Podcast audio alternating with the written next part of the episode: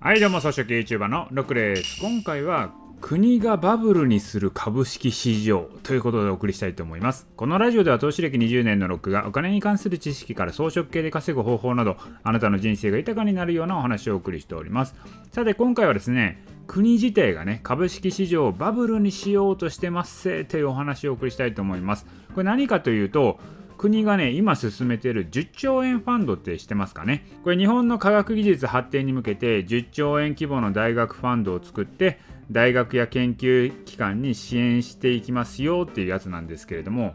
これね、10兆円を大学や研究機関に支援するんじゃないんですよ。これね、10兆円を投資して株式市場とかに投資してそこから出た利益を大学や研究機関に渡しますせっていうやつなんですね。でそのね10兆円大学ファンドの内容がだんだん詰まってきてる状況でこれね今の検討状況だと来年の4月スタートを目指してるようです。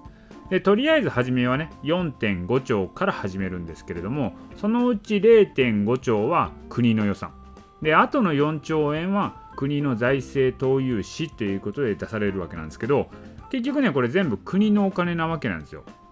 でそれを株式市場にぶっ込むって言ってるんですよね。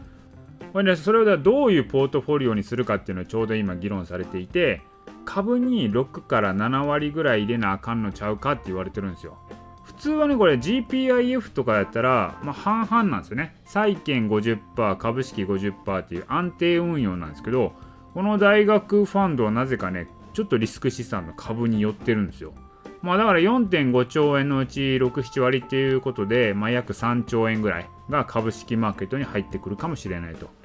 で、そのうちね、まああの本当は GPIF とかであれば、日本株とアメリカ株を25%、25%ずつなんで、まあ、半々なんですけれども、まあ、これね、大学ファンドって言ってるぐらいなんで、もしかしたら日本株比率高めでいくかもしれないと。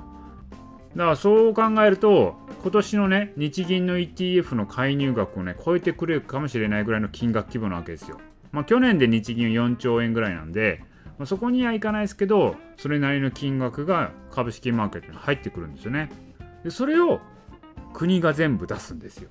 だからこれね、本当もう国政府自体がね、金融マーケットをバブル化しようとしてんじゃないのかって話ですよ。よくよく考えてくださいよ、この大学ファンドって。株式投資に4.5兆円10兆円を投資してそこから出た利益を大学とか研究機関に渡すって言ってるんですよ。じゃあ最初から10兆円研究機関や大学に渡したらええぐらいの規模感ですよ。